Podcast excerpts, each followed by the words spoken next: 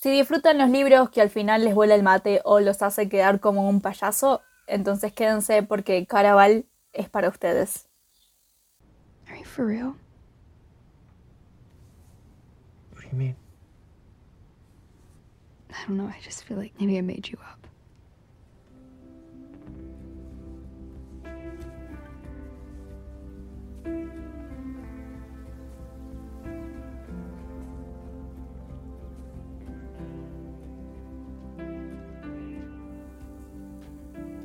Hola, welcome to Probably Fangirl Again. Quiero avisar dos cositas antes de empezar eh, este podcast. Número uno, esto tiene spoilers y muchos, así que si están leyendo Caraval o quieren leer Caraval, salgan de aquí, vayan a escuchar capítulos viejos que están por ahí atrás o vayan a seguirme en Instagram.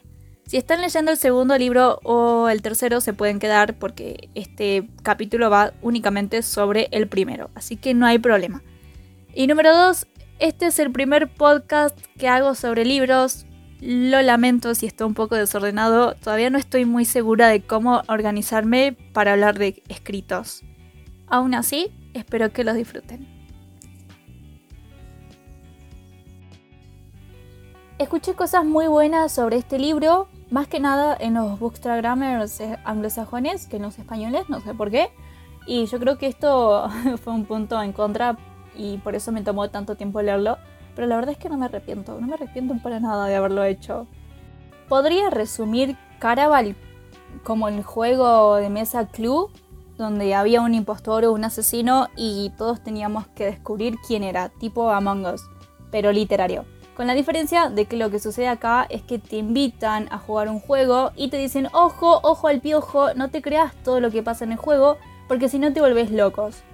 ¿Y en qué consiste el juego? Bueno, vos y todo un grupo de personas que fueron invitados también a jugar, tienen que competir por resolver un misterio. Y el misterio que toca resolver justo el año en el que vos que vas es averiguar dónde carajo está tu hermana. Y las otras personas también están averiguando dónde mierda está tu hermana.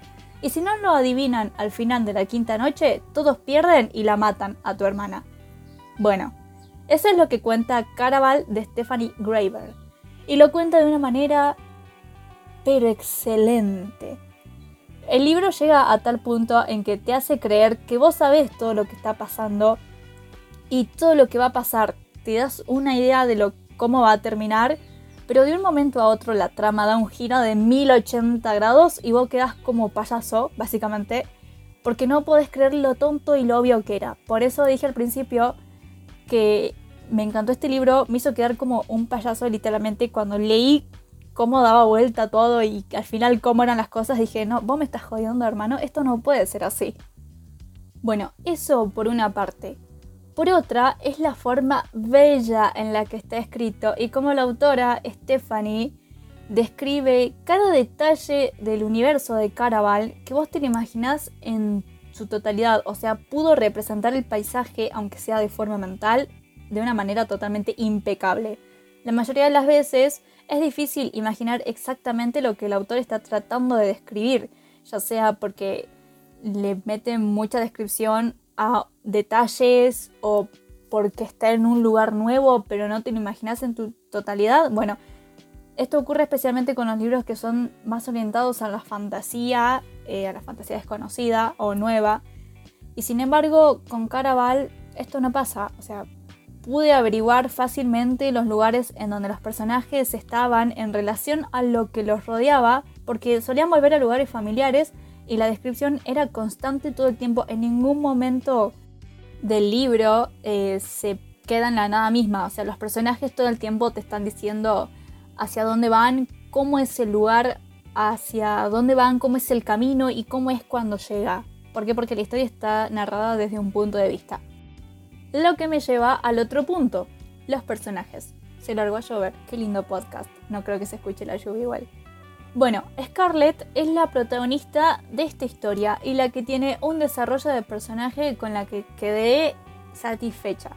La historia está narrada desde su point of view, punto de vista, y a la que tiene que buscar es Estela. Estela es su hermana, o ella le dice Tela, y es la carajita que se pierde. Y aunque la mayor parte del libro no estuvo presente, creo que es, para mí al menos, un personaje muy sacado de onda.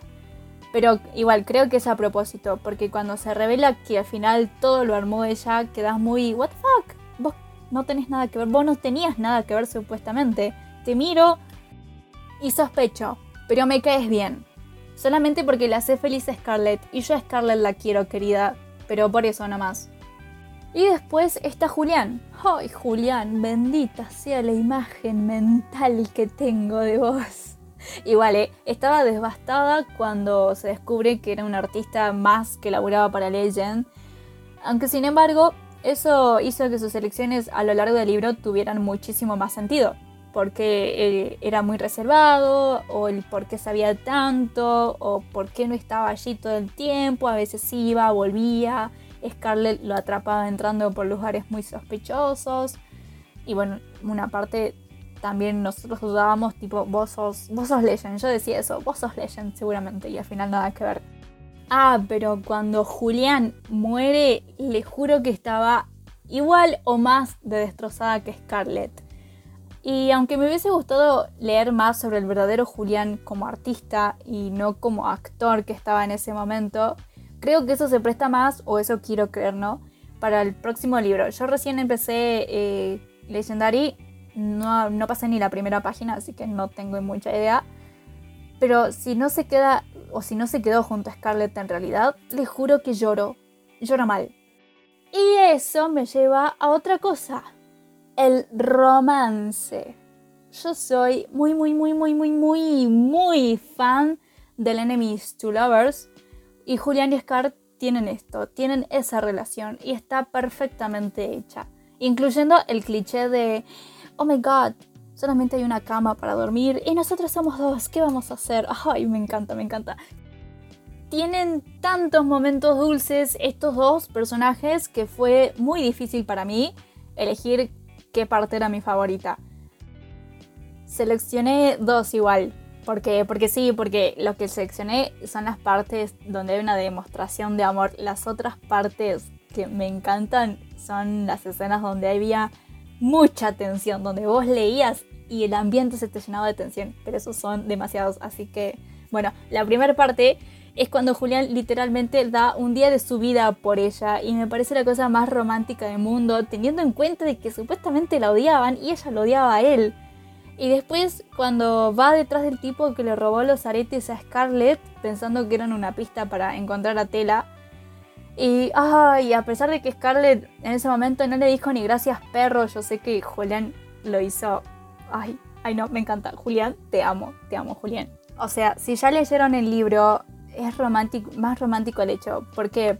Porque fue difícil ver a Scarlett tratar de lidiar con, con la situación de que la mayor parte de lo que cree que sabe sobre Julián es mentira pero al final uno se queda tranquilo sabiendo que él se quedó con ella durante todo el juego por voluntad propia, en lugar de irse como estaba instruido a hacer. Y entonces, si él se quedó por voluntad propia, todo lo que hizo por ella, lo hizo porque así le nació. Entonces, por eso digo que la idea de que él haya ido por los aritos de Scarlett porque le tenía cariño a ella ya en ese momento o porque le gustaba, me parece una idea muy linda, muy romántica. Y lo de darle un día de su vida, más todavía. Yo sé que vengo hablando maravillas de este libro. Eh, y a pesar de que sí, porque el libro es una maravilla, hay algo que me dejó haciendo muchísimo ruido. Y es que nunca conocimos a Legend. No se habla de Legend, porque al final el Legend que estaba ahí no era Legend, era un actor. Todos los años cambiaba de actores para interpretarse a sí mismo. Y bueno, o sea, yo puedo jurar que lo vamos a conocer más adelante en otros libros, porque si no es así, rompo todo, quemo todo. Pero todo el libro condujo a encontrar a Tela y a Legend, y al final solamente encontramos a Tela, pero nunca conocimos a Legend. Me decepcionó un poco, solo un poquito. Y estoy segura de que Legend va a ser su gran entrada en los próximos libros y no puedo esperar a ver cómo se presenta o ¿Qué los llevará a esconder tanto su identidad? No lo sé, no lo sé. Y ya para terminar un poco, si les digo que este libro, su final, me pareció perfecto, les estoy mintiendo. Pero si les digo que lo odié en su totalidad, también les estoy mintiendo. quedé medio encantada. Quedé encantada con este libro. ¿Por qué? Porque al final todo era falso, porque estuve ahí con Scarlett cuando ella luchaba por volver a la realidad, no sabía qué pasaba, o sea, literalmente la chabona acababa de ver morir a su hermana y a Julián, que era su nuevo amor, el amor de su vida, y después los volvió a ver volver a la vida, o sea, pobrecita, el estrés mental que tuvo y duró junto a todos los demás por lo que pasó en este libro. O sea, creo que este libro terminó en la cantidad perfecta de cierre junto a una suficiente intriga para inspirarnos a leer el próximo libro. ¿Por qué digo esto? Porque hay libros que, por ejemplo, la historia es de martes a jueves. Vos empezás un martes, pero para llegar a ese jueves tenés como tres o cinco libros metidos hasta llegar al jueves. En cambio, en, con Caraval no pasa esto. La historia es martes-jueves. Bueno, la historia está de martes-jueves. Toma, te la damos en un solo libro. Pero, ¿vos querés saber por qué es martes a jueves? Bueno, acá tenés otro libro que te lo va a explicar. Si querés expandir un poco más el conocimiento del universo, ahí está. Y es que el libro cumple con esa función. La historia empieza y termina. La de la búsqueda de tela y lo de ir a Caraval. Pero, ¿qué es Caraval? ¿Por qué Caraval? ¿Por qué ese amigo de, de Tela le mandó esa carta? ¿Y en qué carajo se metió Tela ahora? Porque su hermana se mete por lugares raros. Y bueno, a mí me encantó Caraval. Es un libro que lo recomiendo en su totalidad. Me parece muy original. Estoy, creo, que estamos en una época en donde la fantasía literaria está siendo muy explotada. O sea, no en el sentido malo, sino que como que ya no hay más universos nuevos por descubrir. Y Caraval realmente es muy original con respecto a eso. Así que con la suficiente intriga y con la suficiente inspiración para irme ya mismo a leer Legendary, los dejo y nos vemos en un próximo capítulo. Adiós.